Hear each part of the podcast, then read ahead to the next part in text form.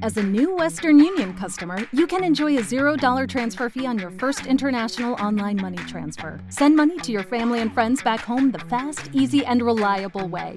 Visit westernunion.com or download our app today to get started, and your first transfer fee is on us. FX gains apply, not available for credit cards and transfers to Cuba. Services offered by Western Union Financial Services Inc. and MLS 906983 or Western Union International Services LLC and MLS 906985. Episodio 44. Cómo medir resultados.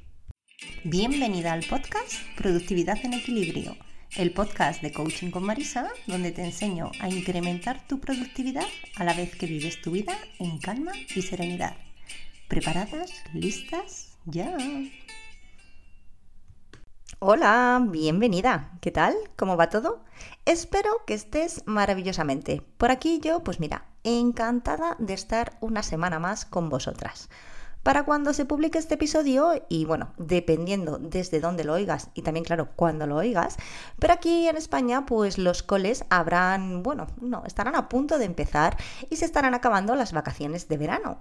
Y en fin, es como una época en que volvemos a la carga con muchas ganas y con las pilas recargadas. Espero que este también sea tu caso y que te hayas tomado unas estupendas y desconectadas vacaciones.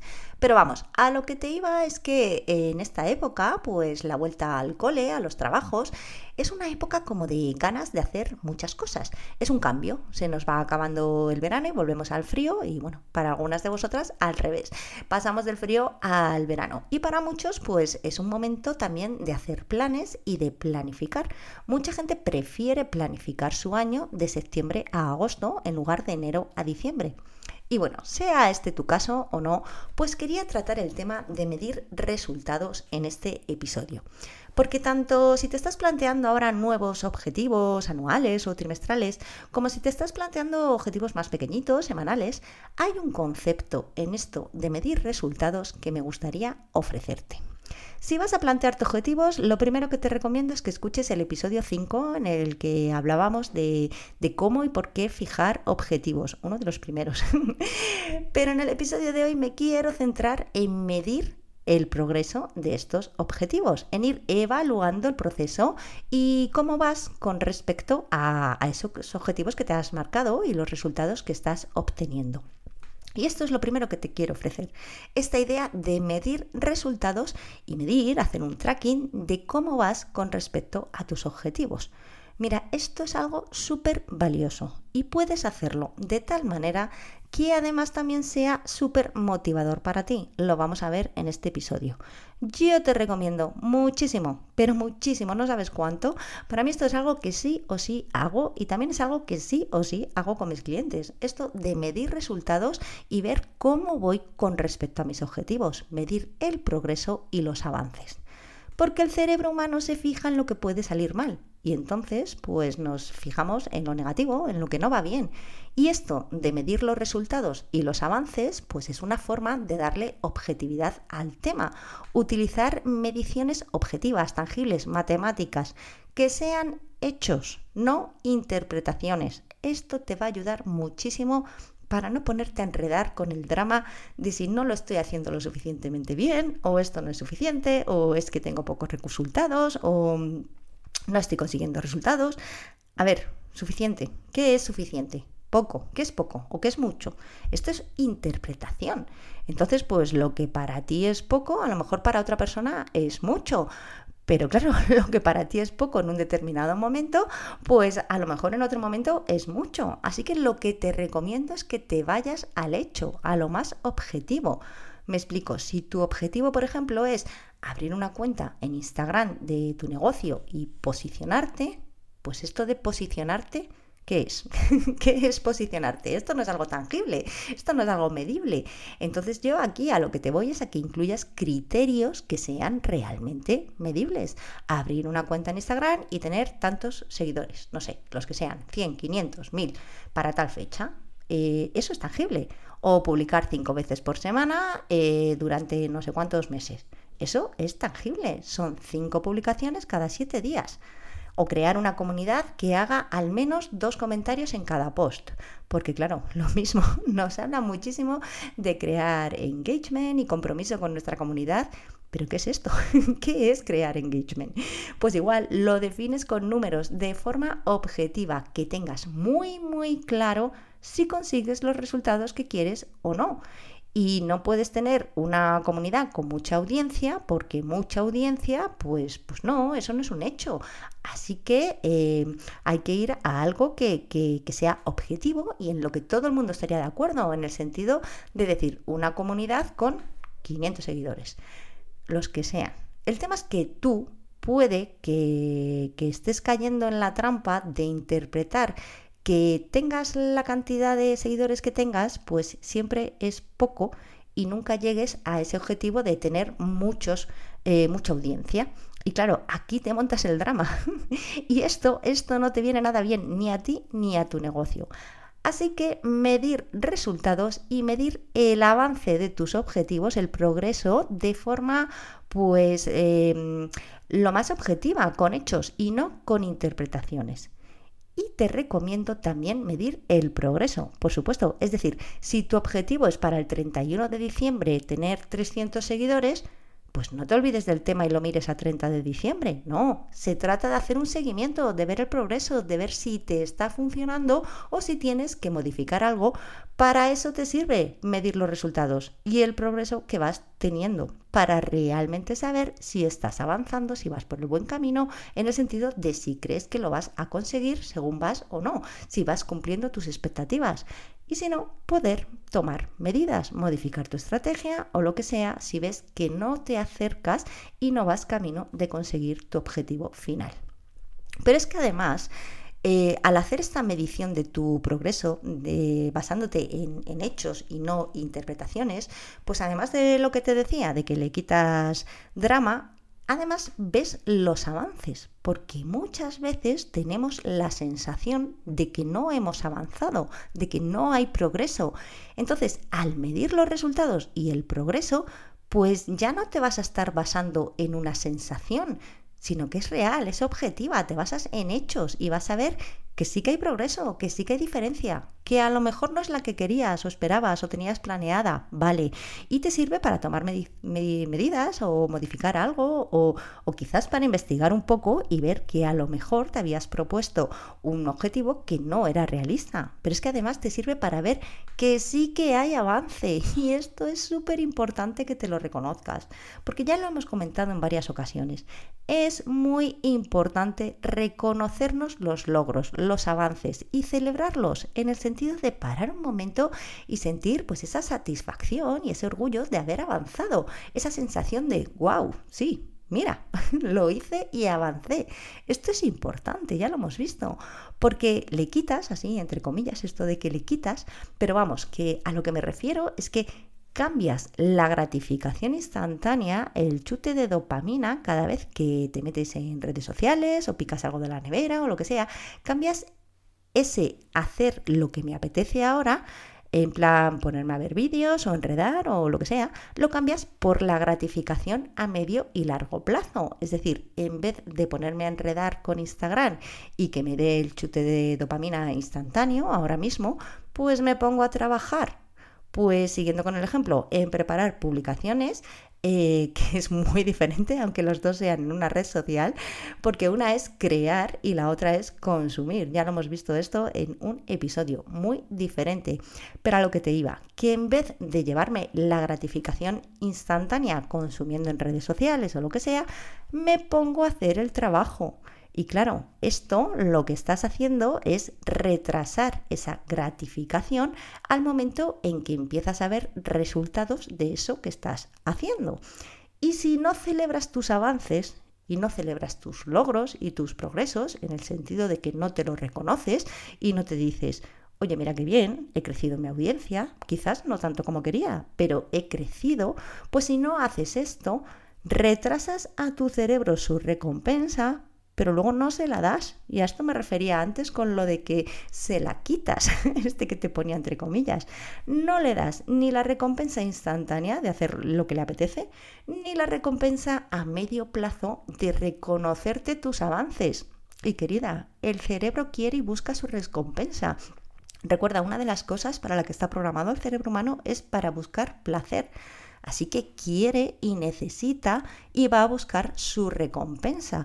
No te olvides de celebrar y reconocerte tus logros porque esa es parte de la recompensa. Y así, la próxima vez que te pongas a trabajar, en lugar de llamar a una amiga o lo que sea, pues tu, cerebro querrá porque sabe que luego tendrá su recompensa. Súper importante esto, de verdad. Mide tus avances y celebra y reconócete tus progresos. Y te quería ofrecer en este episodio cómo hacer esto de medir tus progresos y tus avances y tus resultados.